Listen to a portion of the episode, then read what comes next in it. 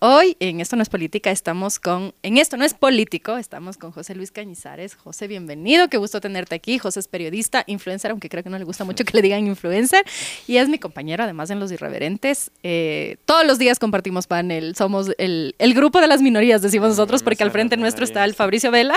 bienvenido, José. Gracias, Solo. En esta mesa, ¿quién tiene más poder? Ah. Tú eres mujer, yo soy hombre, pero soy LGBT. vamos a dejar que la audiencia lo decida. Oye, Creo que yo. Ah, se los vamos a ver. Vamos a ver, porque yo soy mujer y madre. Eso es cierto. Ay, recuerda que esa es una vulnerabilidad adicional. Tiene menos derecho. claro. Nos reímos nosotros así, porque siempre con el José hablamos de esto que, y me parece que interesante empezar con eso, esta idea de un homosexual o una persona de la comunidad LGBTI opinando de política, este atrevido que se ha tenido la osadía. Parándola. Exacto. ¿Cómo, cómo ser parte de esta comunidad, además que te trae una etiqueta, porque la gente suele tender a pensar que solo vas a hablar de temas relacionados a los derechos de la población o las diversidades sexuales, etcétera, y no sobre otras cosas. Y yo le decía, grabamos con Marisabel Carminiani un capítulo en el que yo le decía, cuando yo empecé a hacer opinión, yo tuve la sensación de que me decían, a ver, ¿de qué va a opinar? ¿Femicidios? Eso sí, mijita. ¿Qué? ¿Derechos de los niños? También. ¿Política? No, pero vele está atrevida. claro, o sea, ¿cómo osa? ¿Cómo ha sido para ti esto, opinar de política, eh, siendo una figura que rompe con el esquema del opinador político? Sí, yo creo que al principio, más que, incluso tal vez más que ser gay, porque tal vez eh, está es políticamente incorrecto decirlo de alguna manera. Lo siento. Eh, o sea, no digo decirte, yo no creo en lo que estás diciendo porque eres gay. Nadie ah, te va a decir ah, eso de frente. Claro, claro, no. Pero ser joven ah. es políticamente correcto decir, porque no tienes experiencia, qué haces ahí hablando. Y creo que la crítica más grande ha sido, de hecho, el que hace este niño hablando. Que ni siquiera soy tan joven, solo aparento ser más joven de lo que realmente soy. Entonces creo que eso ha sido bastante complicado y también estos espacios, ¿no? Porque lamento romperles del corazón a todos, pero los gays están por todos los medios. solo que, ajá, solo que antes no podías decir, ajá, no, no podías ser parte de tu persona pública nunca. Y yo empecé este, este personaje, esta persona pública, con eso al aire, o sea, diciéndolo públicamente. O sea, nunca ocultaste. Jamás. Al menos no desde que empecé públicamente a, hacer contenido.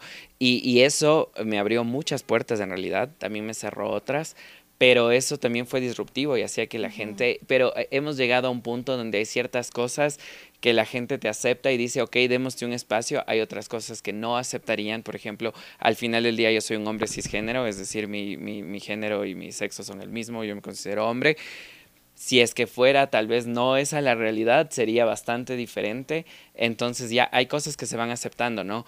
Pero el comentario más, eh, más común es qué hace este muchacho comentando sobre las cosas. Y luego cuando entra en mi perfil dice, hijo de madre, aparte de, aparte de muchacho, ha sido marico.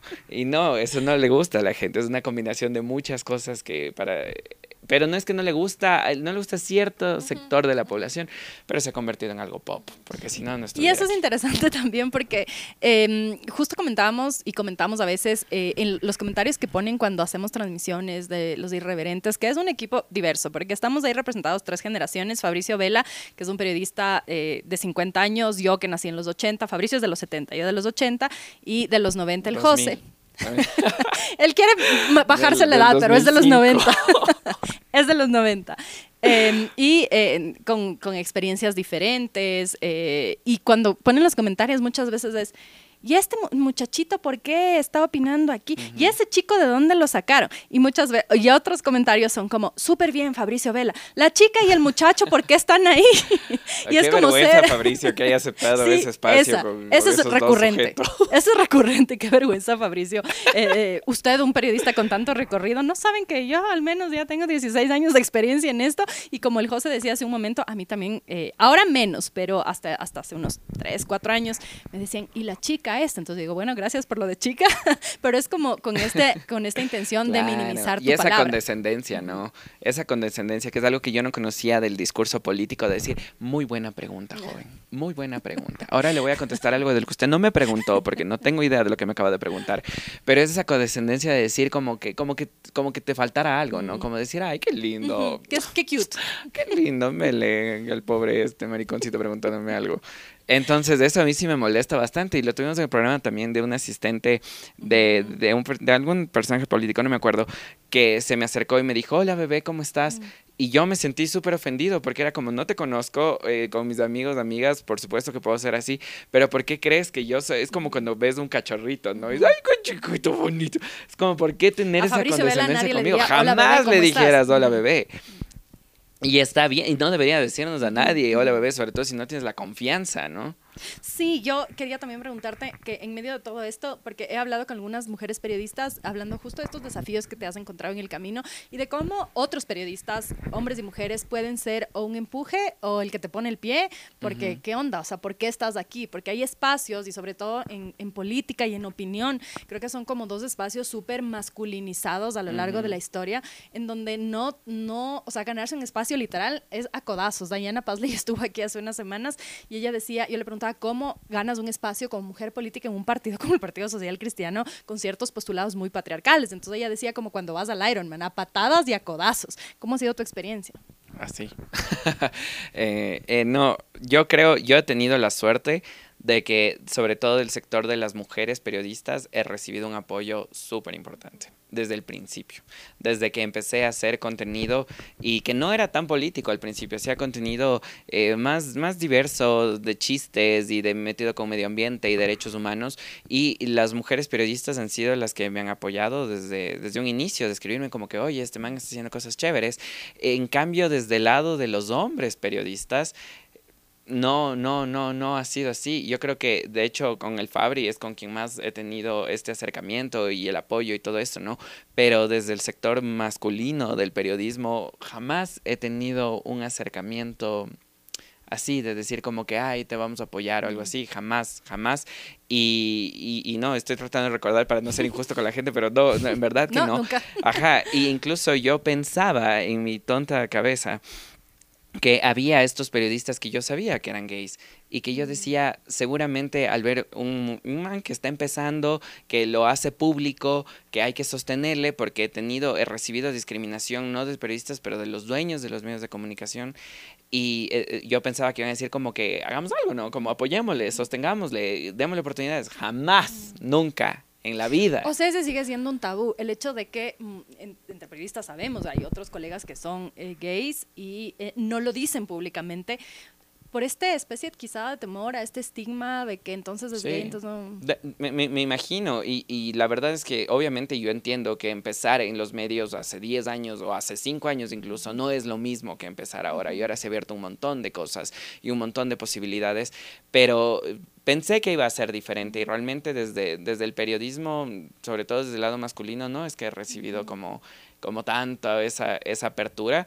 Entonces he tenido que ir entrando y sobre todo el, cuando, cuando, cuando formé parte del equipo de los irreverentes fue un momento nuevo en mi carrera donde tuve que de alguna manera incluso tenía que vestirme más formal y todo porque para la gente ya era como que ya estamos aceptando un montón de cosas, ya enough, ajá, enough y tratar de, de, de ser ese personaje que puede ser como que, ok, para, yo creo y lamentablemente es que si bien todos queremos cambiar el mundo, hay veces que sí te toca ocupar las herramientas que existen para causar un impacto tal vez más grande. Yo le decía a Iván Ulchur que eh, en mi caso, como mujer en espacios de opinión y de política, es un pie en el status quo y un pie afuera, porque si es que no estás adentro de ciertos espacios, simplemente no puedes hacer esta incidencia, porque termina siendo espacios muy cerrados, en donde sí se habla de derechos, de participación política de las mujeres en mi caso, etcétera, pero que quizá no tienen la incidencia gigantesca que pueden tener otros espacios más eh, de status quo, en donde todavía sigue habiendo jerarquía jerarquías, todavía el jefe es un hombre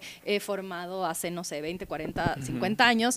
Entonces, aprender un poco a jugar entre cómo estás y cómo desde adentro vas rompiendo estos esquemas para posicionarte. Exacto. Y mira que es súper interesante porque yo al principio hacía un, un montón de contenido LGBT y trataba, yo quería ser una especie de activista.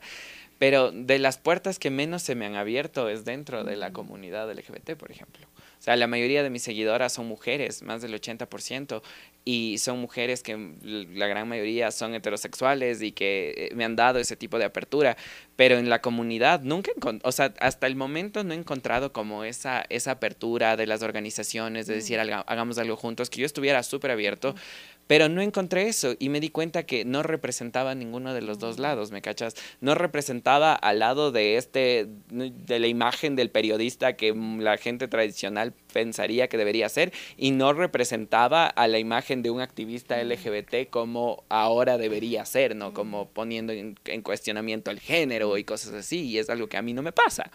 Entonces es como que estaba en un limbo. Y hasta ahora considero que estoy en un limbo. Claro, es como para que ciertas, a mí me pasa que para ciertas organizaciones eres demasiado progre, pero para otras eres la tremenda neoliberal. Exacto. Entonces, como, ¿qué mismo eres? Ah, el insulto a mí todo el tiempo es feminista blanca, ¿no? Y es como, no sé qué hacer, perdón, o sea, ¿qué es lo que hago? Me perdona.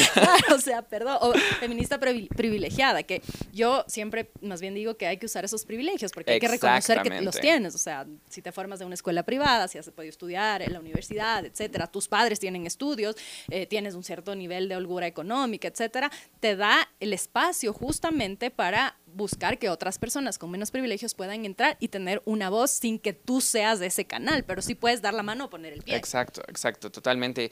Y yo creo en eso, yo creo que a la final tuve el, eh, tuve el beneficio o el, privilegio de poder estudiar, de salir afuera un rato a estudiar también, de ver otras cosas y por qué no tratar de dar voz a eso, ¿no? O sea, esa era mi intención y, y me ha ido muy bien, pero al mismo tiempo sí he tenido esas decepciones, como decir, yo pensaba que iba a ser como la voz de algo y en el orgullo me iban a invitar y yo iba a ser como que, ah, y no, no, no, en lo absoluto, para nada. Oye, José, y también eh, esto de decir de frente, yo soy gay, eh, ¿Cómo, ¿Cómo viviste tú este proceso con tu familia? Tú alguna vez me contaste que realmente no hay como esa salida del closet, sino que ya era como, porque quizá ese peso para ti no ha sido tanto, pero conozco casos de otros, de otras personas, colegas, periodistas, de otros ámbitos que sí han tenido y la tienen todavía difícil en sus propias casas. Por lo tanto, si en sus propias casas es difícil, ¿cómo lo haces a la luz pública? Sabes que eso es gracioso, es la primera vez que lo voy a decir, porque ayer tuve una sesión de terapia donde haciendo este recuento digo, no es verdad lo que estoy diciendo de que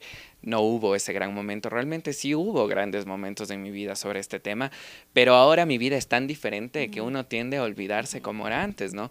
Y al final del día mi familia es una familia heteronormada que, que tenía unas ideas, ¿no? Que, el día que yo llegué con un novio a la casa fue el día donde dijeron como, ah, entonces sí es gay. Como, ah. Esa fue su confirmación. Ajá, como no solo le gusta Britney Spears, realmente es gay. Entonces, sí hubo esos momentos, sobre todo con mi papá, donde trataban de, entender y donde yo sí sentí un poco de rechazo al principio. Eh, mis hermanos, yo, yo tengo dos hermanos hombres son tres varones. Somos tres varones y los dos eran hombres, lo que esperaban mis papás de lo que sea un hombre, ¿no? Que traían chicas, yo soy el menor, que todos jugaban fútbol, que eran súper populares, que todo eso. Y yo crecí, eh, sobre todo en el colegio, a la sombra de mis hermanos, porque yo era el chico gordito y gay del colegio. Entonces mis, mis hermanos era lo que representaba, lo que quería mi familia. Entonces yo siempre viví con ese rechazo interno, que nadie me dijo nada al menos no de frente, pero yo lo internalicé un montón hasta cuando ya fui grande y, volví de un intercambio en la universidad que hice en Estados Unidos y ahí ya pude como, nunca les dije mamá, papá, esto es lo que pasa, solo como que... Presentaste. Aquí está mi novio, deal with it. Y, y, fue un momento explosivo para todos, como que, ¿y ahora qué vamos a hacer? Como mis hermanos tratando de acoplarse, ahora todo está bien, pero sí fue un momento y tal vez la manera en la que yo lo manejé mucho fue desde el enojo, ¿no? Mm. Desde decir, no se les ocurra decirme algo porque vamos a tener un montón de problemas. Entonces todo el mundo es como, ok, bueno, nadie diga nada. Hasta que después con los años podíamos hablarlo y como que, oye, ¿qué está? Como que, ¿qué mismo? Y así, ¿no? Pero, pero también fue por mi actitud. ¿De dónde sacaste esa, esa, yo no sé, no, no sé qué palabra ponerle. Sí, no sé si es el, como el poder, como fuerza, porque es romper con un esquema de todas maneras. O sea, por más que tengas una familia que finalmente te apoya o esté abierta o lo que sea, eh, hay esquemas que están ahí que, como tú dices, eran unos silencios. O sea, capaz nunca nadie te dijo ser gay es malo, pero está como pero implícito, ahí. Sí, por supuesto. Yo creo que sí tuve la suerte de tener un grupo de amigos que siempre me apoyaron. Y todos son heterosexuales. Mm. Pero siempre fue como que eh, había, siempre me apoyaron. Nunca hubo más bien la idea de que no podrían apoyarte. Mm. Más bien era como que era Implícito el apoyo. estaba, estaba, todo estaba bien. Entonces sí me sentía como, ¿por qué con ellos me siento tan bien? Mm. Y con mi familia siempre sentía que tenía esa barrera, tal vez a veces puesta por mí mismo. Pero te, te, te comento yo y lo que les contaba, estuve en intercambio en Estados Unidos en sexto semestre y, cuando, y, vi un mundo totalmente diferente de posibilidades. Era mi primera vez cruzando el charco, literalmente, a los, 21, a los 20 años. Estados Unidos. Estados Unidos. Fui a estudiar a Los Ángeles. Eh, y fue la primera vez que crucé el charco y vi todo esto. Se hablaba de queer theory, yo estudiaba, tomé unas clases de teoría del género, que todo, y era como, me están jodiendo, o sea, esto está pasando aquí. Y obviamente también desde, desde donde yo estudié en, en la PUSE, en mi facultad eh, específicamente de comunicación, el, eran súper abiertos y estudiábamos antropología y cosas así. Entonces yo con todo este conocimiento dije como que no, o sea, para mí había dos opciones, o me aceptas o me voy y tengo que hacer mi vida, pero no me voy a quedar. Y fue un proceso y aparte de todo me enamoré. Mm. Y esa fue la primera vez que me enamoré y dije, por este man voto lo que sea. Y eso también fue un gran impulso porque yo dije, para mí no había dos, no había, no había dos opciones. Era como, ¿me aceptas con mi pareja? O me voy o lo que tenga que hacer. Obviamente para mi familia era como, ya, drama queen, chill, o sea, todo bien. Solo sigamos conversándolo. y ya, me acuerdo que solo una de las cosas que me dijo mi papá es, ¿por qué te encierras con él en el cuarto? Tienes que ver la, eh, la televisión en la sala. Y yo como, y yo no, en esa época yo era como, opresor, eres un opresor y te voy a dejar de hablar seis meses.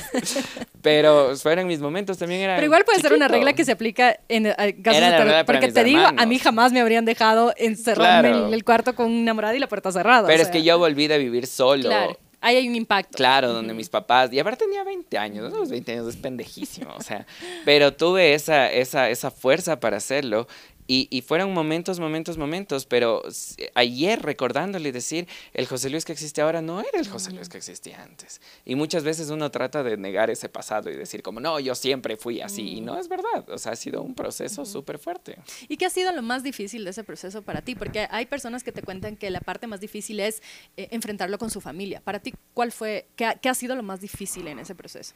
Para mí lo más difícil fue cuando recién empecé a trabajar realmente y me di cuenta que el mundo no era este mundo de, de, de arcoíris que yo me había pintado. Y entré al primer medio de comunicación y era un medio tan machista, tan misógino. ¿Qué edad tenías? Yo tenía 23 años, estaba y me había graduado, mandé a todos los medios, ya pensé, era la típica de decir, ah, no, esta carrera me equivoqué. Y luego y me llamaron de este medio, entré y era un medio súper machista, pero tuve la suerte de que la mayoría de mis compañeras eran mujeres.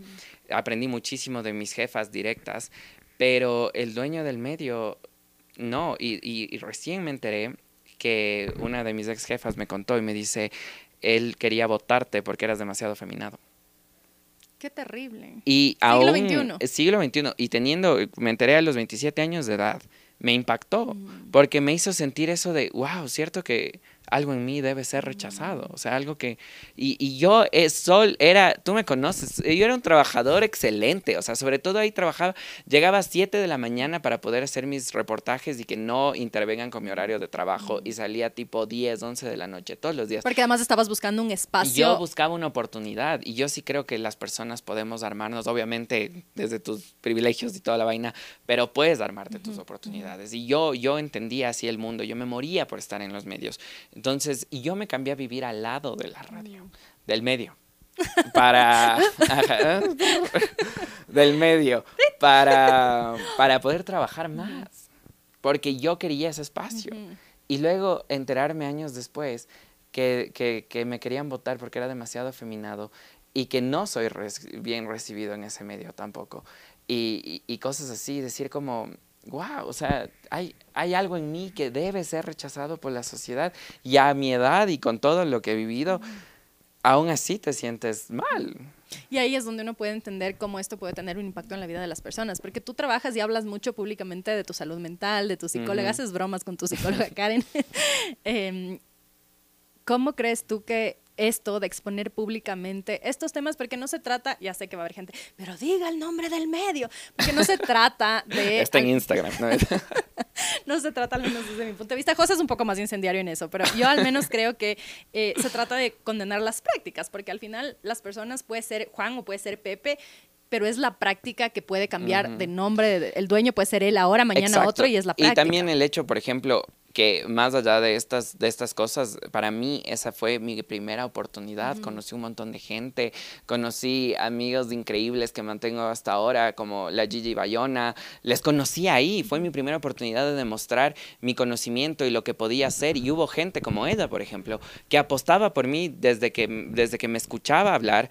Y, y solo por, por darme el chance y darme el chance de, de También conocí cosas del periodismo que dije, es verdad que los, periodistas, los periodistas somos una gente de miércoles.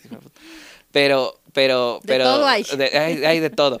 Por eso yo nunca jamás, es como que incluso si tuviera una entrevista o algo, sería como de una, porque fue un espacio para mí súper importante. Fue mi primera escuela de verdad de lo que era trabajar.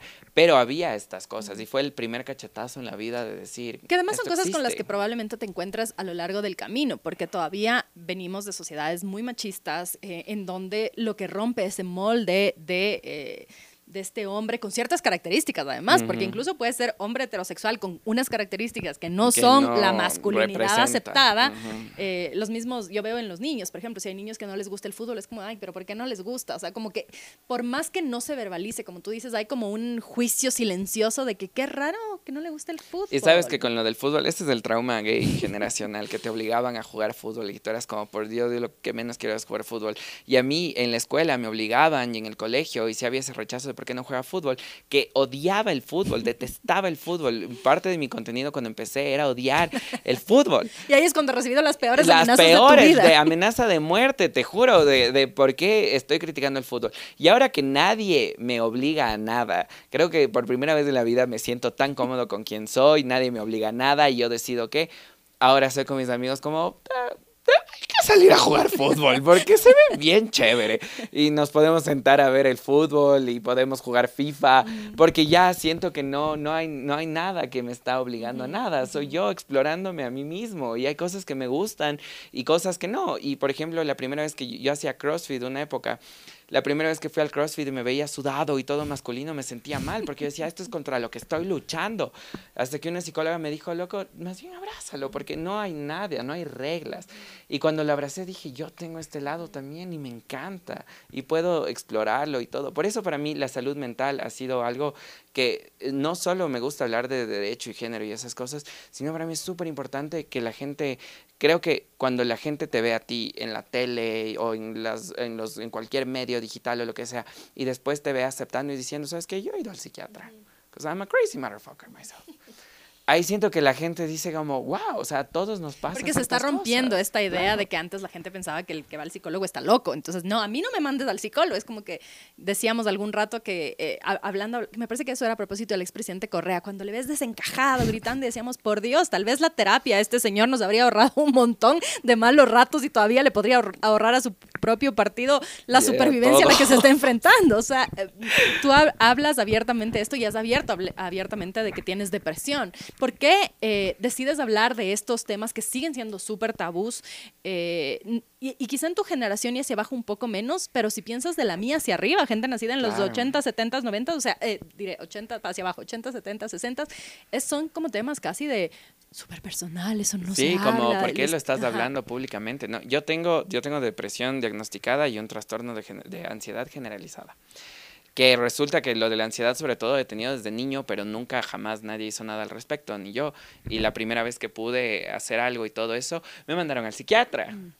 Y la, ya, porque ir a terapia es súper más aceptado, pero cuando estás en la sala de espera de un psiquiatra, te dices, oye, me pasé, o sea, como, ¿qué me pasó ¿Por qué estoy Aquí? Ajá, ¿por qué estoy así de loco?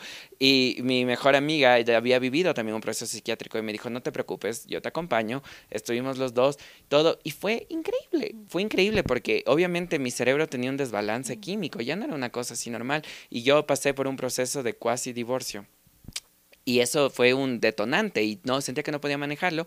Fui al psiquiatra, tuve un proceso psiquiátrico, eh, me mandaron medicinas que necesitaba en ese momento. Después de seis meses estaba bien. Hay personas que les toma mucho más tiempo, pero es algo que, por ejemplo, yo voy a terapia una vez por semana, lo puedo conversar y, y, y, es algo que, que, es importante saber porque no hay nada peor que estar en esa sala de espera pensando que eres el único tonto al que le pasa eso. Cuando en realidad es, el tema de salud mental es, una cosa súper generalizada y, e incluso hay mucha gente que tiene problemas, no, no sé, condiciones de salud mental, digamos, que no está diagnosticada y ahí sí es mucho más difícil Exacto. La cosa. Y a mí, yo, yo soy una persona triste y a todo el mundo le he dicho, yo soy una persona triste. He perdido relaciones porque soy una persona triste y es súper chistoso porque la gente me, me ve siempre, para mí el humor es mi manera de de cope con las cosas, de manejar la vida. Es como que siempre trato de reírme. A mi terapeuta es como que trato de hacerle reír para yo no sentirme tan mal con mis traumas. Pero realmente dentro de mí, siempre le he dicho incluso a mi mamá, soy una persona triste, me gusta, creo que hasta me gusta estar triste. Entonces eso es algo con lo que tengo que lidiar y es algo con lo que tengo que hablar constantemente porque si te encierras en eso es súper peligroso. Ahora, la política. ¿Cómo vas ese, ese salto a este tema prohibido para ciertas personas? La política. Qué linda que es la política. A mí, a mí personalmente me encanta la política. El, el quehacer político, este hecho de que podemos discutir al respecto y que podemos analizarlo y cómo se están moviendo las cosas, ¿no? El problema es que yo creo que en Ecuador no hay política. Mm. En el Ecuador lo que hay es la no política, es todo lo contrario a lo que la política debería ser. Y lo hablábamos también en los irreverentes, esto que yo no entiendo estos cambios de camiseta, esto que no sabes qué ideología tienen. Para mí, entonces no, no, no es política, pues, porque la política es el manejo, desde que si lees la, desde los griegos, desde el manejo esto de ideologías y de cómo vas cambiando. Pero es la vida misma también, ¿no? O sea, esta, esto que tú estás contando sobre lo que ha significado para ti estar en los medios, el, las visiones machistas o estos techos a los que te enfrentaste, también se desprenden de una visión política propia. Por supuesto, es que eso es la política, el podernos sentar y decir como que, oye, yo creo que debemos dar paso al porte libre de armas y yo creo que no, hablemos al respecto. eso es política. Pero la gente aquí piensa que la política es todo lo que no es, como por ejemplo la corrupción. Eso es un mal manejo. Y por eso cuando quieres tocar política la gente casi que se ofende. Y, te has, todo has visto en, los irreverentes, eh, cuando le dices a una persona que está de candidato, pero usted ya es político. No, no, no, no, yo no soy político. Es como que, a ver, pero como quieres ser, eh, ocupar un cargo público de elección popular, pero no quieres ser político porque justamente la palabra está asociada a temas como de corrupción, de eh, de que vas a salir fugado del país, de que te van a odiar, o sea. Para la gente política es que tú quieres poder para llevarte todo el dinero posible. Y eso no es política, ese no es el juego político. Pero ha sido decepcionante para mí también un poco la experiencia, porque eh, si bien me encanta analizarlo y todo eso, pero luego ver cómo realmente se maneja la política detrás, sí te quedas como, entonces, ¿qué hago también opinando al respecto? Porque uno no sabe los poderes que están. Además que tenemos la punta del iceberg, y eso decíamos la otra vez, que muchas veces el conocimiento que tenemos para dar nuestra opinión ahora en este programa em, de los irreverentes, pero que puede pasar en cualquier lado, desde la mesa del comedor cuando estás conversando con tu familia o con tus amigos o cuando pones un tuit o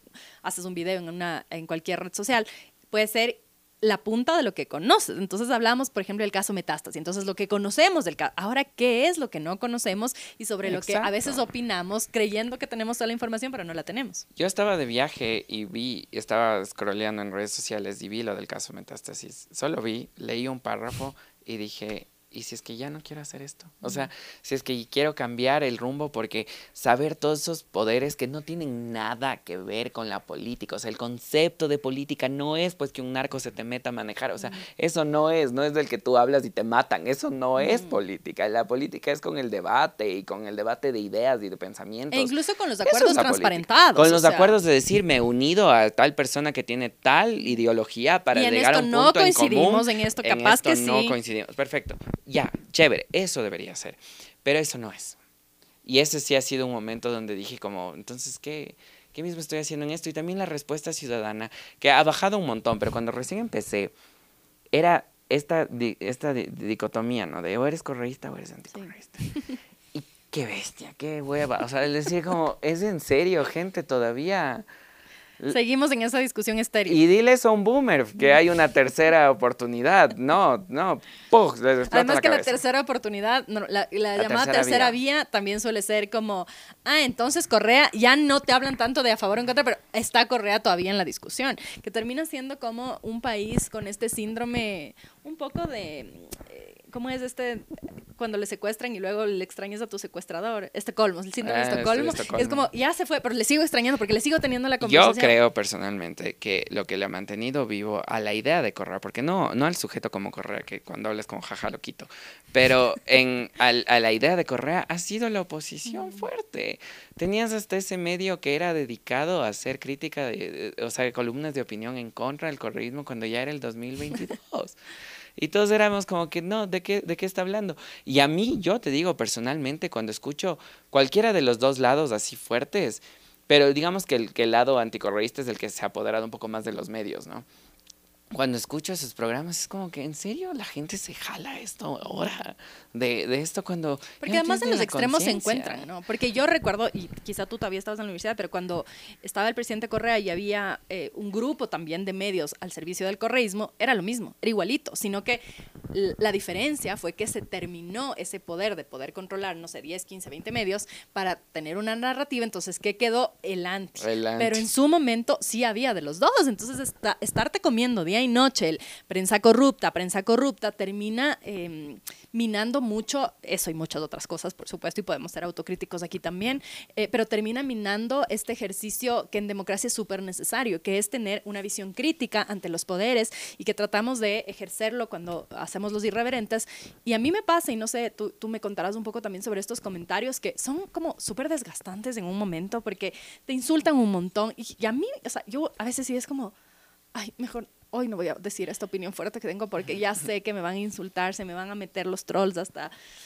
Ah, entonces, lo que puede hacer es desincentivar también esta participación en, en lo público. ¿Sabes cuál es la diferencia conmigo? A mí me encanta la atención. Un attention whore. Entonces, cuando... Así me manden al diablo, pero están ahí comentando, soy como... Ajaja. "Sí, Quítate el micrófono. Entonces, no, o sea, yo no me he visto desincentivado como para, más bien es como me preocupa, me preocupa, porque prefiero un comentario de la gente que te diga, ah, es que eres un correísta, o la gente que te diga, ah, es que eres un anticorreísta odiador. Prefiero esos comentarios al comentario de la gente de todo te quejas. De Ah. todo te quejas. No te gusta. no.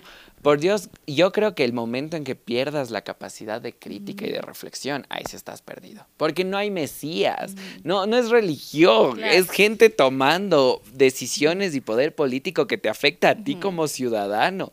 Yo, y ahí sí es como, me da ganas de sacudirle y decir, no seas pendejo. O sea, hay alguien tomando decisiones como que te van a subir el IVA o te van a bajar el IVA o lo que sea, que te va a afectar directamente a ti. Ni siquiera te estoy hablando de algo etéreo, de qué va a pasar después de la muerte. No, es algo que te va a afectar. Y has perdido la capacidad de reflexión y decir, entonces no me quejo. Cuando dicen, es que el bus es malo, deberíamos mejor. Ah, entonces vaya en taxi. Claro. Es como... Es no, mejora las que- condiciones del transporte público. o sea. Exacto. ¿Cómo no te vas a quejar? Por Dios. Yo lo que espero de mi vida es nunca dejar de quejarme. Porque, y ese ha sido mi, ese ha sido mi contenido, es quejarte. Porque además esta visión crítica sí tiene incidencia. Es decir, si Por es que supuesto. no hay cuestionamientos ante por qué las mujeres no votan, no habría un movimiento que se dedica a incentivar que las mujeres podamos votar. O Exacto. si es que el tema del matrimonio igualitario en su momento, o la despenalización del aborto en casos de violación. Eso parte de tener una mirada crítica a lo que ya está establecido. Porque si nos conform- conformamos con lo que está establecido, entonces nunca vamos a aspirar a tener mejor calidad de Jamás. vida, más derechos, etcétera. Es como querer pedir vivir en una dictadura, ¿no? El decir, es que no me quiero quejar de nada. Es como, "Cu- ¿por qué no habrías de si tienes la oportunidad? ¿Por qué te crees tan poca cosa que piensas que no eres merecedor de un buen sistema de transporte Pero público? también quizá es una forma de relacionarse con la autoridad. Y eso tiene que ver también con, ah, hay este libro maravilloso, No piensas en un elefante, que te explica sobre cómo a raíz de las relaciones personales, familiares, entre padres, eh, la figura paterna y los hijos, eh, te puedes hacer eh, demócrata o... lo republicano. Demócrata o republicano. Y entonces, Demócrata o el, el, el que está el otro. mal, ¿cómo el que no hay que ser. Eh, y explica mucho cómo tú te relacionas con la autoridad. Entonces, súper interesante porque cuando tú ves aquí que te dicen, hace falta, eh, ah, debes haber sido pequeño todavía, pero cuando Correa hacía su primera campaña era como, a Correa salía literalmente con una correa para todo el mundo, eso debía ser como nuestra primera red flag. Eh, y también ahora que escuchas, hace falta un Febres Cordero, es la relación con la autoridad. Y quizá eso es parte de lo que hay que cuestionarse en la educación, de cómo te relacionas con este concepto de autoridad. en casa? ¿Qué te pasó de chiquito? Yo creo, para mí, para mí todo tiene que ver con esa primera experiencia que tienes con las cosas, ¿no? Y yo pensaba que todos teníamos estas discusiones, porque desde que era chiquito, muy chiquito, desde cuatro años que estaba sentado en la mesa para comer, mi papá nos ponía posibilidades y nos decía, si tú fueras presidente de este mundo con esta posibilidad, ¿qué harías? Y discutíamos entre los tres hermanos, ¿no? Éramos como que yo haría esto. Yo de chiquito pensando en estupideces, porque era chiquito, pues entonces decía como yo haría esta cosa. Yo haría que todos vistamos de azul, cosas así. Pero era esas primeras prácticas de pensar en qué harías. Y mi papá te trataba de exponer y te decía como que, mira, pero verás que el presidente solo maneja esto. O verás que, ¿y qué pasa con esta otra gente que estás excluyendo? Entonces yo de chiquito pensaba que todos en casa teníamos esa misma... no. esa misma reflexión. Y que para mí esa era la idea de un hogar, por ejemplo, incluso. Entonces, Pero ese es un concepto, por ejemplo, perdón que te corte, de política, de cómo vives la política en la sobremesa. Mi papá y, trataba de explicarnos un montón y mi mamá también entraba a la discusión y era chistoso porque mi mami, mi mami es un poquito más derechista, por así decirlo, un poquito bastante más. Y, y mi papá hace un tiempo, ahora le he cuestionado bastante que le digo te volviste de derecha, pero antes mi papá era izquierda incendiaria. Mm. Y, y, no, no, con esto no significa que era correísta ni nada. Mi papá creía en, el, en, en la izquierda. Me encanta el disclaimer que hay que hacer constantemente sobre el correísmo. Mi papá nos hablaba de Marx, por ejemplo. Mm y nos daba el, yo tengo el, tratado comunista en la casa porque mi papá te daba y quería que leas y todo. Entonces había esas peleas entre mi papá y mi mamá, ¿no? Porque mi mamá sí era full de las, y hasta ahora nos podemos discutir como lo que pasa en la crisis de seguridad, mm. porque tiene esta versión más derecha que, que, está bien y es de mi mamá y, y todo, pero era súper chévere verles así, ¿no? Porque, te alimenta un montón te el sentido crítico. Y en mi casa anda a preguntar si es que la idea de la mujer era una mujer débil. Mm.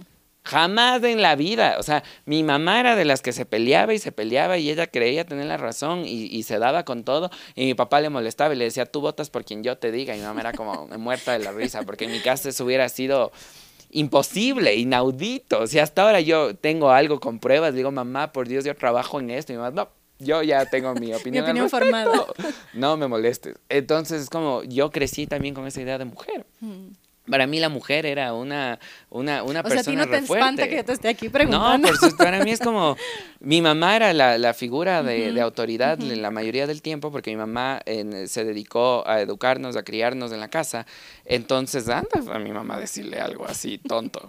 No, pues, o sea, no podías. Oye, José, eres llorón. Era bastante llorón, verás. Desde que tuve mis antidepresivos. no, era, era bastante llorón. Con el tiempo me he vuelto menos llorón, pero, pero a mí me encanta sacar mis, mis emociones y ser súper... A mí, esto va a sonar súper tonto, pero sí me hace llorar un montón eh, cuando veo algo injusto. Mm. Las iras me hace llorar. Ah, Yo soy más probable de llorar por iras que de llorar por tristeza.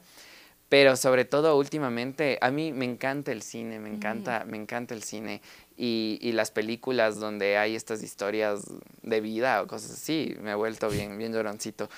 Pero, pero sí, eso es como que me encanta sacar mis emociones y, y, poder expresarlas, aunque el humor siempre es mi... Mi mejor escudo. Mi mejor escudo ante todo. Es como estoy a punto de llorar y me mando, me mando un chiste. Y, y recientemente sacamos un video sobre las bandas y caso cerrado y una señora nos comentaba y nos ponía, no puedo creer, les, eh, ustedes hacen chiste de todo, pero no puedo creer que en esta situación estén haciendo chiste también. Hay que llamarle al Iván, seguro tiene una opinión sobre hacer chistes sobre de hacer chistes de ciertas cosas. Y yo, yo me ponía a pensar y dije, yo creo que dos cosas espero que nunca en la vida nos quiten. La una es la capacidad de reflexión y la otra es la capacidad de reírnos de lo que está pasando.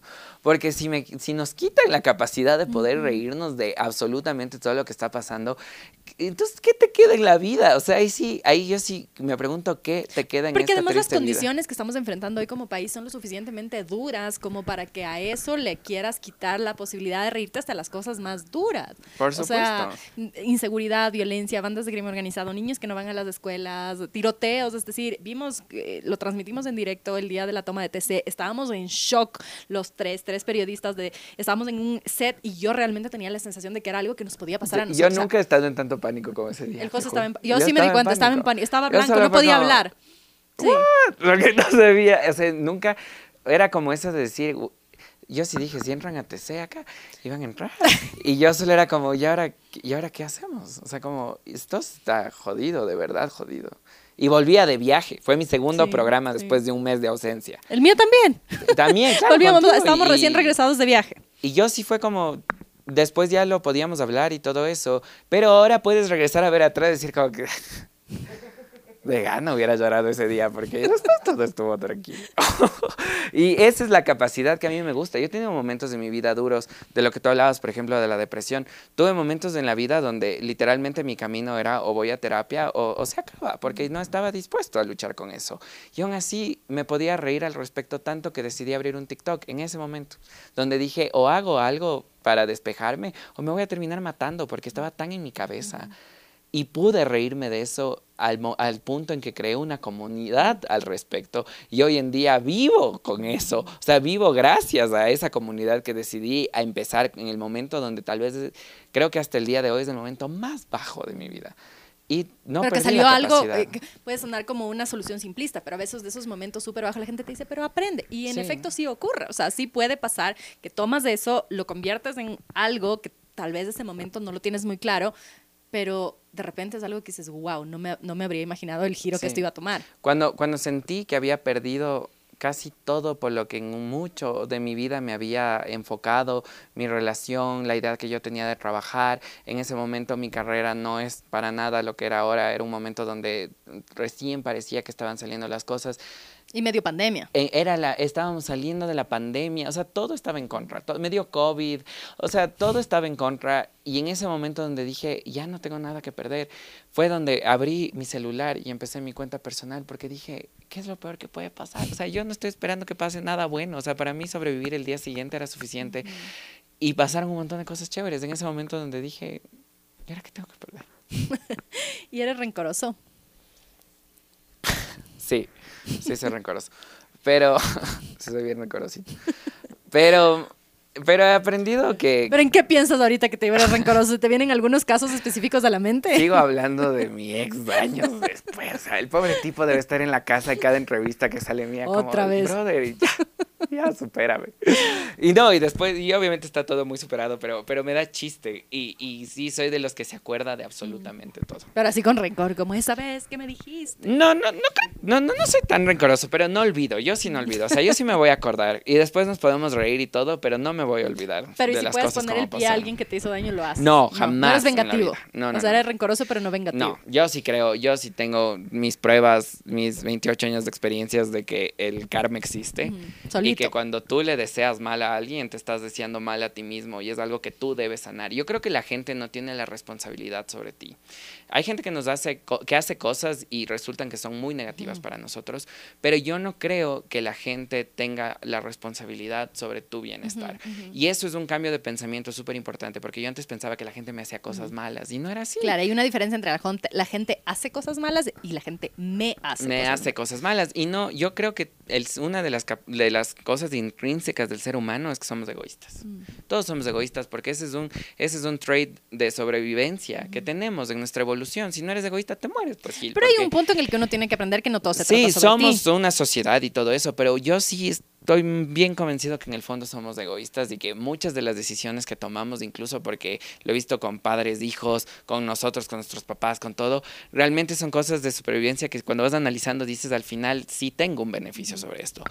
Entonces yo creo que todo el mundo está tan metido en su propia vida que no, eh, no miden el impacto sobre ti y así es la vida. Pero por eso te digo que ver que no todo se trata sobre ti es como no tomarte personal. O sea, esta persona hace y uno en su ego gigantesco dice, ah, es que me está haciendo a mí, porque como yo le caigo mal. Como yo soy el centro del mundo y a mí todo se trata sobre mí. Imagínate Correa si tuviera esta reflexión, la vida fuera muy diferente.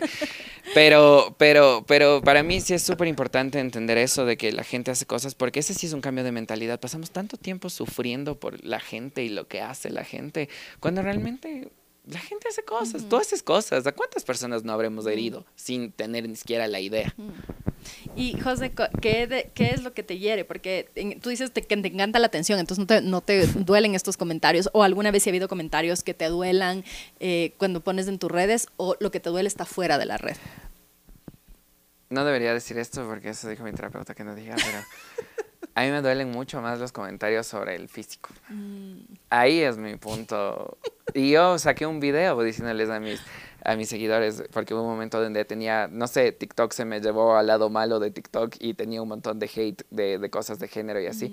Yo les decía, vean, jamás en la vida me van a hacer sentir mal con esto, jamás, porque he construido un personaje y una personalidad que ya hay ciertas cosas sobre las que ya estoy seguro, como ser gay, por ejemplo, o como que, que, que, en un momento me gusta quién soy, me gusta. Mi papá nos crió de una manera que nos hizo sentir que éramos las personas más inteligentes del mundo. Entonces, me, me, se me hace raro cuando alguien me dice, eres un tonto, estúpido, porque es como.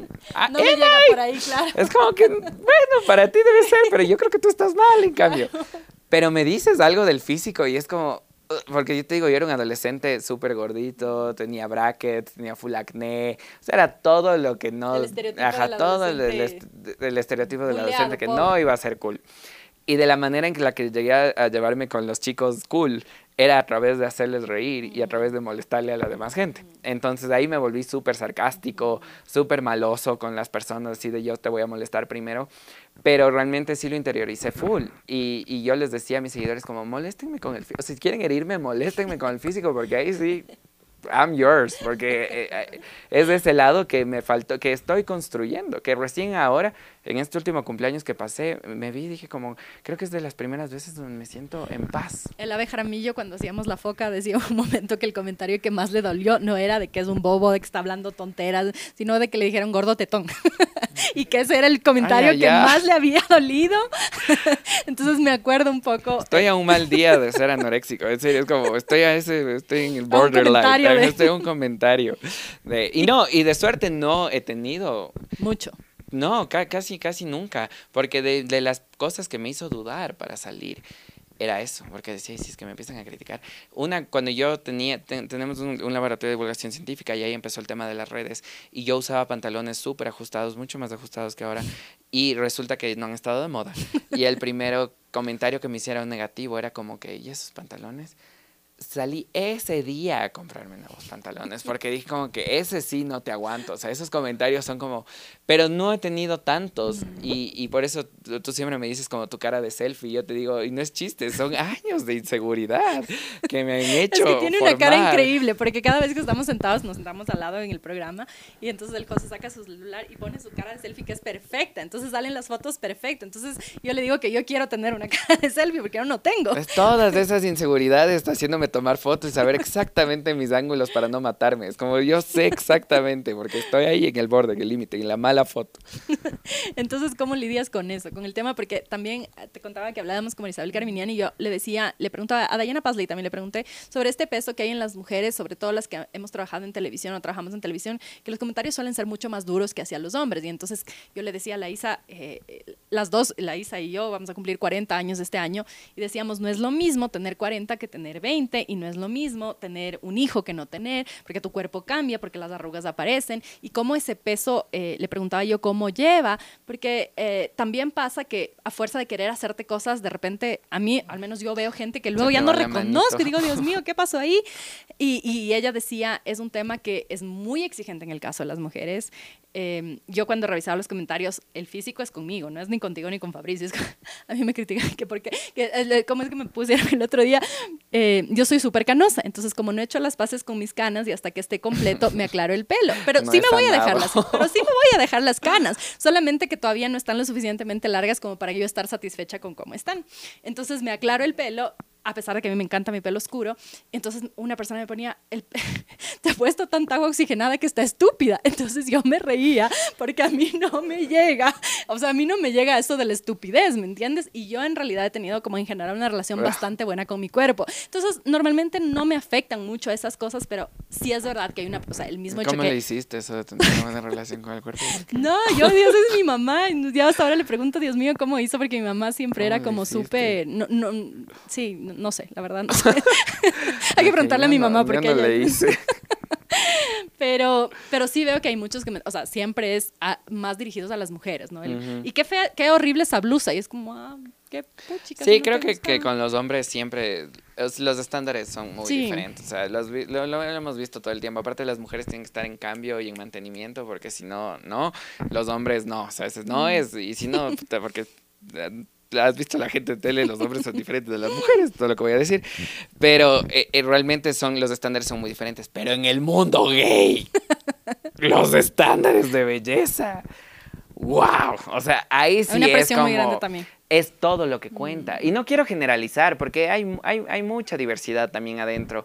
Pero, pero la generalidad y sobre todo lo que nos han indicado los medios, porque tú no ves en la serie de televisión un gay Claro. fresco, no, tiene que ser el man El más guapo, el más... fornido, guapísimo, que ni sé qué. Y uno también ve esas cosas y dice como que, ok, ok, not me, lo estoy intentando, pero, pero sí es un peso súper grande. Y yo sí me preguntaba y digo, capaz que también por eso el contenido que yo hago no, no es que mi público principal es mi misma comunidad, no. Porque no es el contenido que consume.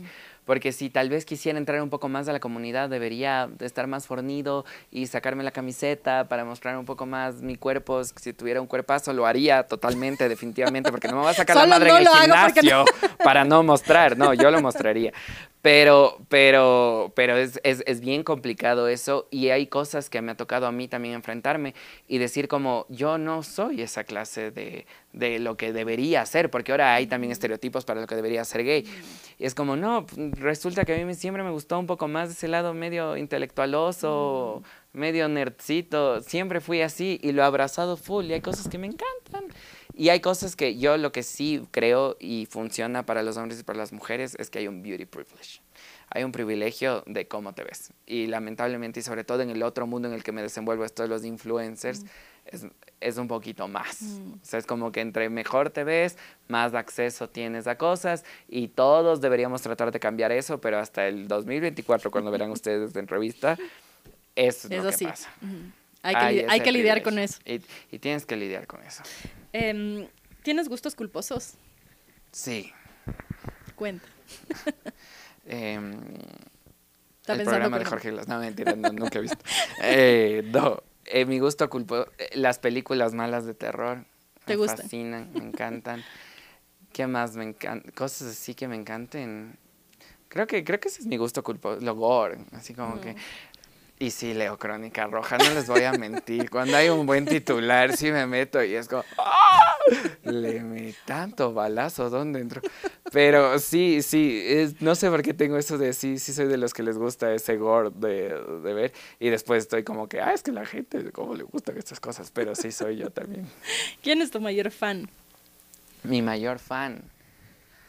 Am, mi mayor fan.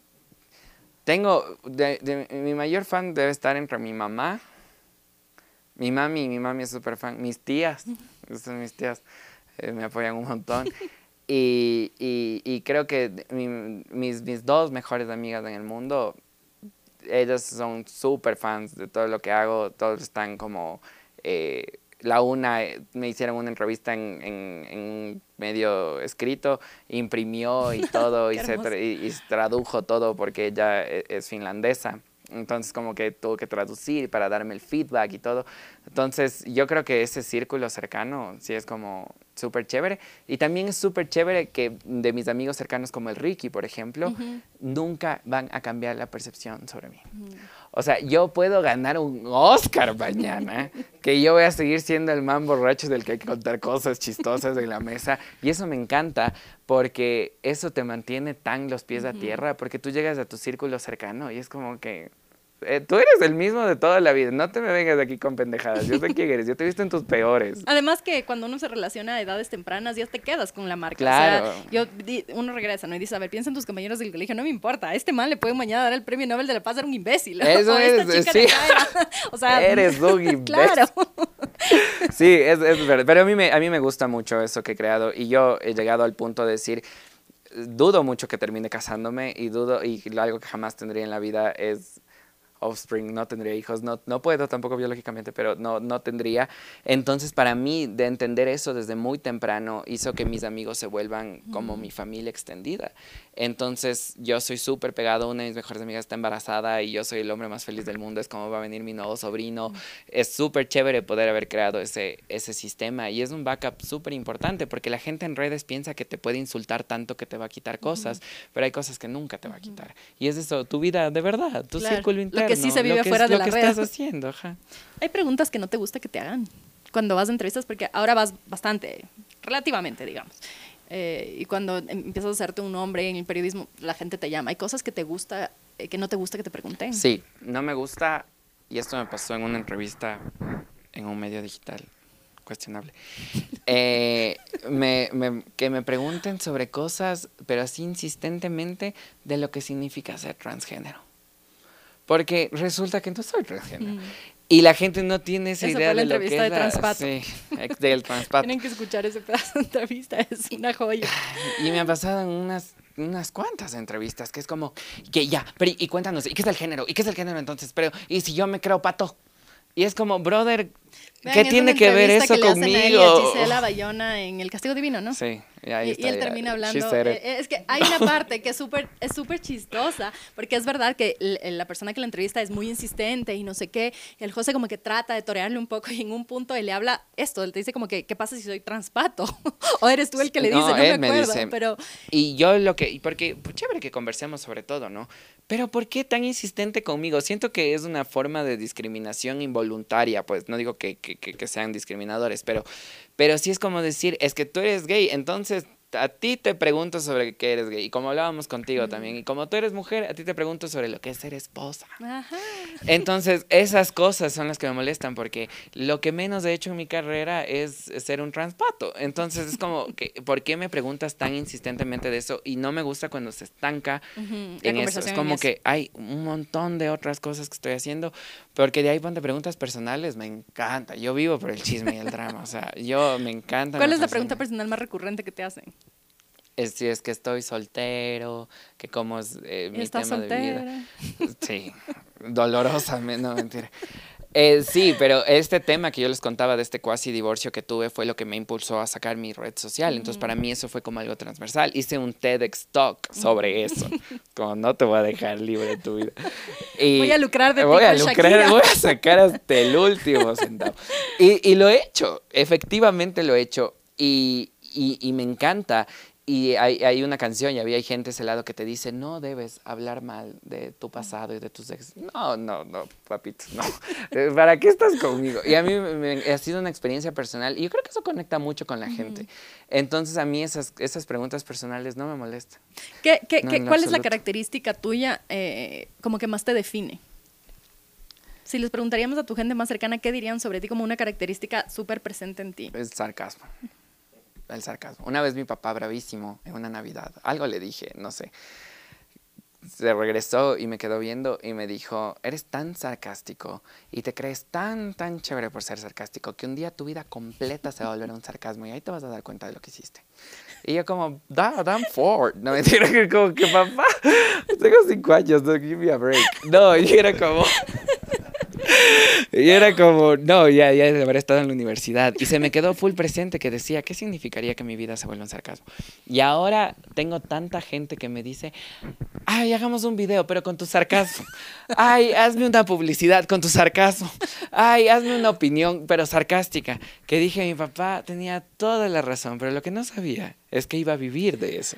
Pero sí se vuelve un trade tan fuerte que también sí, a veces digo, creo que si algún día me voy a morir es por haber sido sarcástico en el momento equivocado.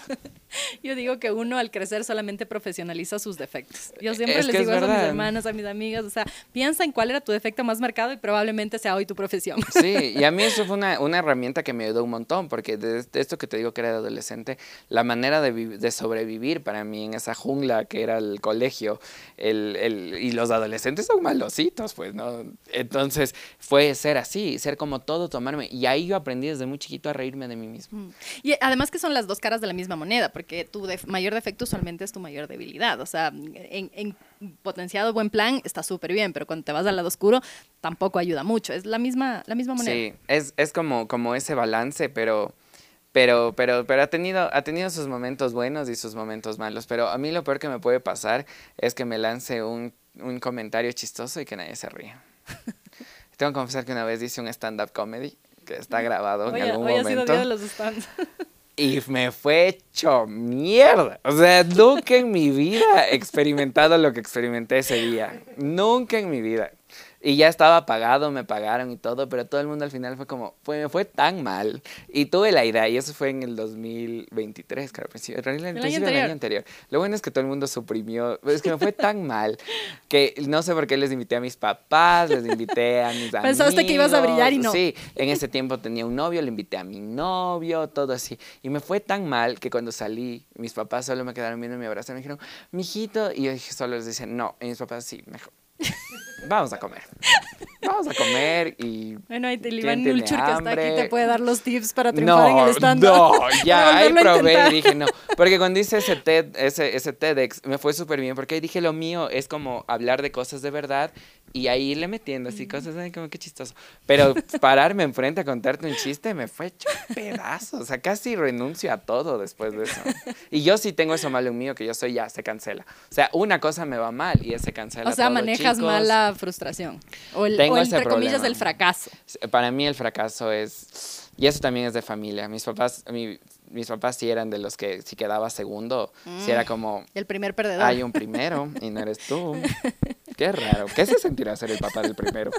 Se debe sentir full O sea, sí había presión para ser excelente.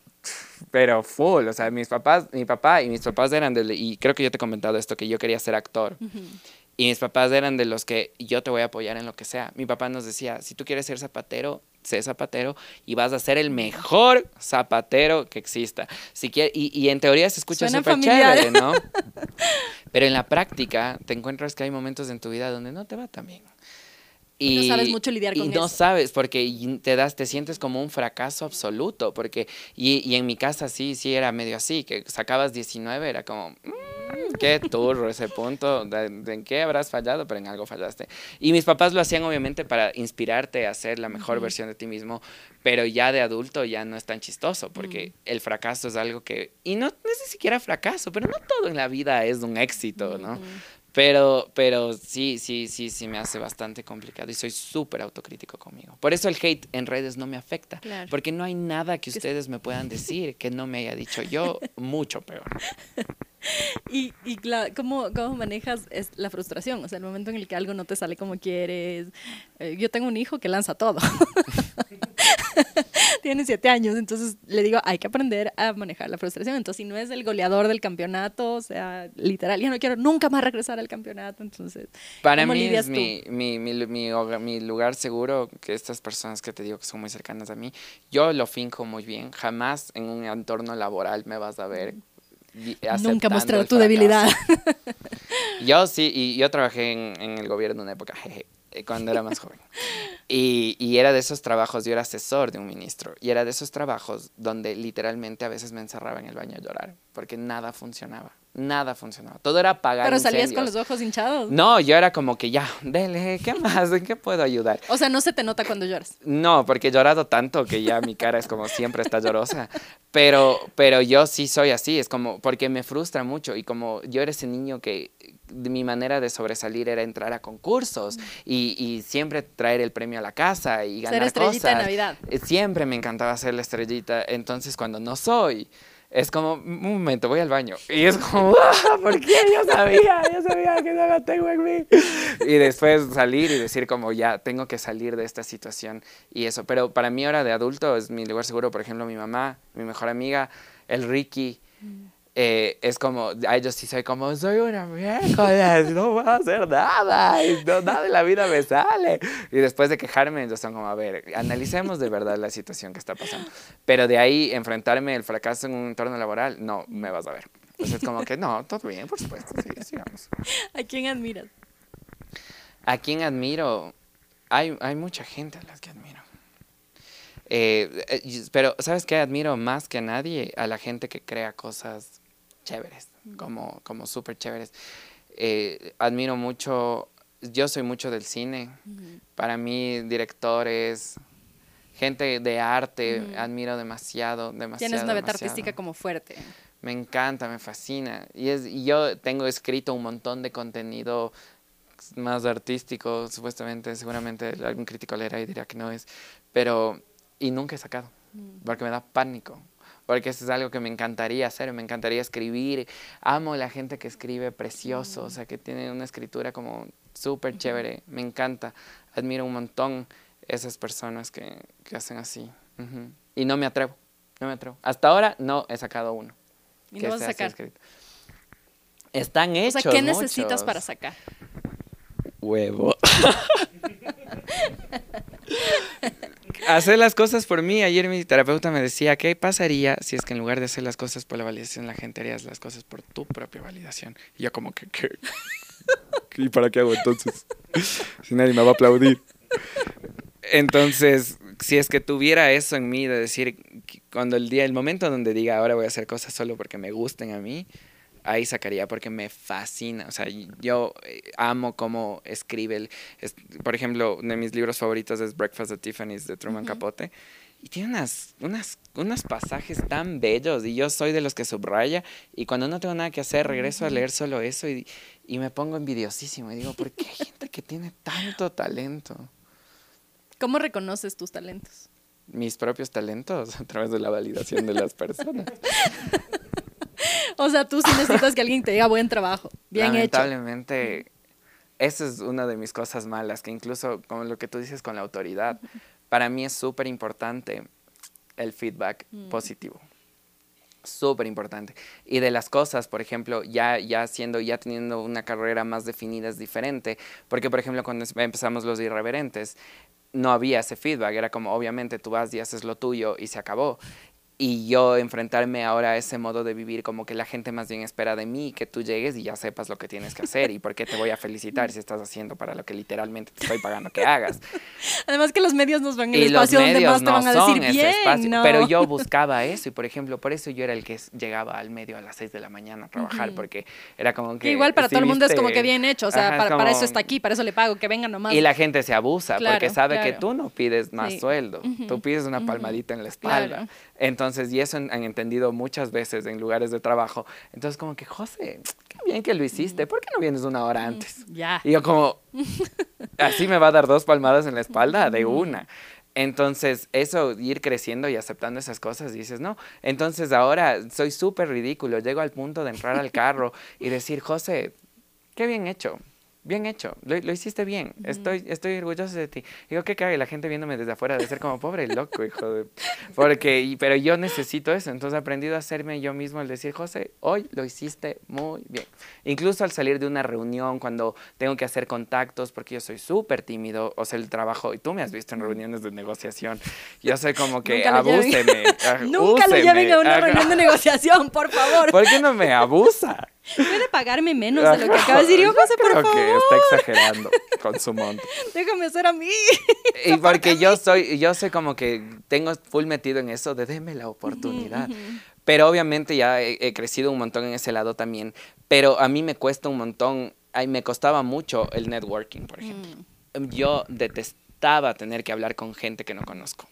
Es tanto así que en mi primer trabajo yo les cambiaba a mis compañeras que ellas llamen a mm. coordinar mis entrevistas y yo les escribía mm. sus notas. Mm. Porque para mí sentarme a escribir era mi momento hermoso, pero ponme a conversar con alguien que no conozco y fingir que me interesa, puta madre, me matabas. Y resulta que eso ha sido el 80% del trabajo de lo que estamos viviendo. Entonces me tocó salir y todo, pero se me acaba esa batería. Entonces tengo que llegar al carro después de un momento importante donde estoy como, qué, chévere, hermano, ¿cómo vas? ¿Cómo te va? Yo no soy así en lo absoluto. Yo, pero eres actor, entonces puedes actuar pero esa me toca. Entonces me toca llegar al carro y ser como, José, mi amor, lo has hecho excelente. Estás bien. Estoy muy orgulloso de ti. No lo sobrepensemos. Lo hiciste bien. Vamos a la casa. Y como lo quito, porque no tengo eso. Y ahora que he decidido no reemplazar esos vacíos con parejas, tengo que enfrentarme a mí mismo y ser como yo ¿Te cuesta eso, estar solo contigo mismo? Me matas. O sea, voy dos meses estando así solito conmigo mismo. Obviamente que tengo mis amigos y todo eso. Pero llegar ese viernes donde no tienes plan y dices, ok. El anterior viernes dije voy a ver Kung Fu Panda y voy a hacerme canguil. Y ya, y eso fue como que, y tratar de disfrutar de tu compañía me cuesta full. Entonces he tenido que, digo, ¿por qué? Más bien lo que estoy esperando de una pareja me puedo dar yo mismo. Entonces soy como que, José, ya, ya estás bien, me encantó lo que hiciste, vamos a la casa. Y, y, resulta que funciona.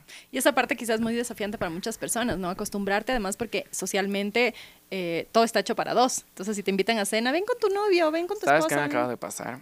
La semana que pasó, estábamos planeando un, un, viaje familiar y todos son dos.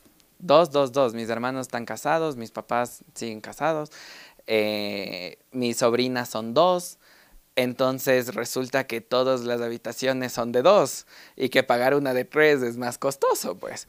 Entonces yo era como que ya chicos, ¿y, cómo le hacemos? Eh? ¿Quién, quiere, ¿Quién quiere que duerma en su habitación? Y todos eran como, chuta, es que ya hicimos planes para, es que, ¿qué será? Y será muy cara la de uno. Porque, chuta, es que, ¿cómo vamos a hacer? Y yo ahí solo dije como que estas cosas son las que te tienes que enfrentar. Y es una decisión consciente que yo he tomado, porque cuando tú tratas de llenar el vacío con la gente, aceptas a cualquier persona. Mm. Entonces yo decía, no, es justo. Y negocias los no negociables. Y negocias los no negociables. Decían, ¿por qué trabajo tanto en mí mismo y en mi carrera y en todo eso? Pero en ese lado acepto cualquier cosa. Entonces dije, no, lo voy a decidir. Pero luego viene la vida y te dice, ah, sí, toma. A ver, a ver si es que ahora no te sientes mal. Entonces yo les decía, ¿cómo saben que ya no quiero ir a ningún lado? Y todos como, no, no, mentira, sí, sí, ya nos vamos a organizar. Pero es ese momento donde ya, ya sientes esa presión también. Y que yo decía, pensando que mi familia me iba a rechazar por ser gay, decía, al menos eso no me va a pasar. Pero ahora sí me pasa, que ahora mis, mis sobrinas me, me, molestan full y se matan de la risa, que me dicen que soy la tía que tiene que bailar con los sobrinos. y siempre en las, en las cosas familiares, como que estamos bailando, mi familia somos, nos encanta sentarnos entre nosotros, la familia nuclear, a tomar y bailar entre nosotros y molestarnos, nos encanta. Y mis sobrinas son como, baile con la tía, baile con la tía. Y mis tíos son como, eh, mis, mis hermanos son como que, dale, mija, baile con la tía, baile con la tía. Y yo sé como, es lo que he decidido, es lo que he decidido. Hacer las paces también con ese rol en este momento, porque al final es un momento, no es que todo es eterno en la vida. Pero ¿quién se puede ir un mes de viaje sin que no pase nada? Ah. Pero luego regresas y obviamente tienes estos, estos pesos, ¿no? Que sí son pesos sociales también. Y la sociedad te trata diferente cuando tienes Por eso te digo, está hecho como para dos todo el tiempo. Entonces, ah, vienes solo, ah, ah mm, okay, Y, y, y, la sociedad te da beneficios por tener pareja. Incluso cuando eres una pareja gay, es como que aún así llegas un peldaño más y de alguna manera, por alguna razón, en la cultura ecuatoriana eres más respetable porque has alcanzado esto que se supone que tienes que alcanzar. Y es, es, es bien molestoso.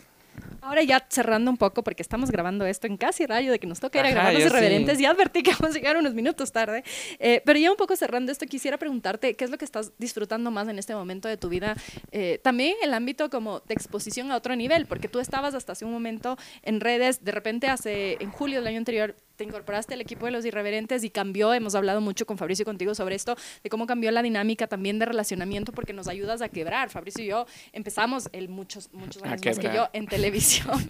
Quiero decir que rompes un poco esta, eh, uno tiende a, a regresar a sus orígenes. Entonces, él aún más, yo menos, eh, esta como eh, dificultad de soltarte del molde, los irreverentes no es algo guionado, pero eh, ¿cómo, ¿cómo participar en esto te ayuda o te ha ayudado, te ha aportado, te ha hecho crecer o te ha hecho ver algo diferente y una experiencia también quizá diferente en medios? Para mí, esta, esta experiencia de los irreverentes que era lo que no tenía mapeado y no, no tenía mapeado de qué iba a pasar, más que nada. Cuando me invitaron la primera vez, pensé que me iban a entrevistar por alguna extraña razón. Y después entendí que yo era más bien como parte del panel y era como, ok, ok, ok, y, y, estar hablando y todo eso. Y, y, el, y para mí fue una meta cumplida súper chévere, porque yo de chiquito lo que más quería era estar en las noticias en la tele. Entonces, eh, aparte de cumplir esa meta, lo que me, me, ayudó full y tener un apoyo, porque es muy diferente y hay algo que aceptar, es muy diferente cuando tú tratas de forjar tu, tu carrera tú solito a cuando tienes gente que ya está de alguna manera mucho más posicionada que te apoya. Y eh, tú y el Fabri tienen una carrera que ya está mucho más posicionada. Entonces, me dio esa, esa seguridad de decir como que wow, o sea, ahora yo puedo enfrentarme a este medio y tener la oportunidad de entrevistar. Le entrevistamos hasta a Daniel Novoa y todo esto. Que no va a regresar a la Que dudo mucho que va a regresar. Después de esa entrevista no va a regresar. No va a regresar. Y no, creo que te dé una entrevista solo. Ah, pues tampoco, honestamente. Te voy a ser muy sincero. El presidente me ha mandado a decirte una cosa. No, eh, ha sido tan chévere porque algo que aprendí es que nadie es más que tú. Nadie es más que tú. Tienes que tratar con el respeto a todo el mundo, pero el momento de hacer preguntas y el momento de enfrentarte, nadie es más que tú. Y, y fue ese momento de enfrentarme a cosas como de que me muchachaban un montón. Y todavía hay entrevistados que me muchachan un montón. Pero no me bajo, es como que Nos cambian el nombre, a Fabricio nunca le cambian el nombre. Jamás en la vida. A mí ayer me dijeron María José. María José. A mí me han dicho mi hijo en las entrevistas. Y, pero, pero me ayudó tanto a decir como que no, no, no. Yo, a mí lo que me importa es esta conversación. Y tú, y me has visto, y algo que, que, me gusta mucho de mí, que disfruto mucho, es cuando se despierta esta pasión sobre algo. Y es como que, no, y tengo que hablar, y tengo que salir, y tengo que hacer esto. Y eso es algo que, que aprecio mucho de mí, porque es complicado. Y es complicado. Y lo he visto en gente de mi edad y gente menor, que, que te resulta complicado, sobre todo por cómo nos han enseñado la autoridad y el tratar de usted y todo eso. Tenemos una sociedad súper vertical, súper vertical, que por ser mayor, por alguna razón, vales más que, que un joven, cosas así. Y, y, este programa ha sido la oportunidad de tener que yo mismo romper con mis Ponerte esquemas. tú a tú también. Para, exactamente, porque yo tengo muchos de esos, escam, de esos esquemas. Por ejemplo, lo que te contaba, que trabajaba con un ministro. Cada vez que va un ministro, quiero decirle ministro, porque esa era el, la jerarquía que tenías que mantener. Y tener que romper yo mismo eso y decir, no, no, no. Además, no. cada quien rompe desde formas distintas, porque algún rato también comentábamos, eh, creo que contigo, eh, yo siempre les digo ministro, o sea, yo, pero si te tengo que arrastrar, te voy a arrastrar, te voy a decir ministro. O sea, a mí, yo todavía, a, a, mí, yo, cuando vino aquí Nils Olsen, y esta es un, un, la idea de este programa es que sea más distendido, pero hablar de temas incómodos, pero de una, con un tono diferente. Uh -huh. Y él me entró y me dice, trátame de tú. Y yo, no puedo, no puedo. No Empecé, puedo. le digo, ¿cómo estás, eh, Nils? Y me sentí tan incómoda, tanto así que le digo, bueno, entonces no sé qué, y retomé, y me, dice, me, volví a me volviste a tratar de usted, y yo, perdón, ministro, no puedo, porque para mí, en mi formación, en cambio, he tenido siempre que poner esa barrera claro. del poder para poder demostrar que no, no somos amigos, no somos ñaños y, y, si te tengo que arrastrar, te voy a arrastrar. Entonces también es simpático ver cómo tú muchas veces el, el José les tutea de una y a mí me hace como, me hace como... A mí me hace como... El, el, el, el, Qué malcriado que soy.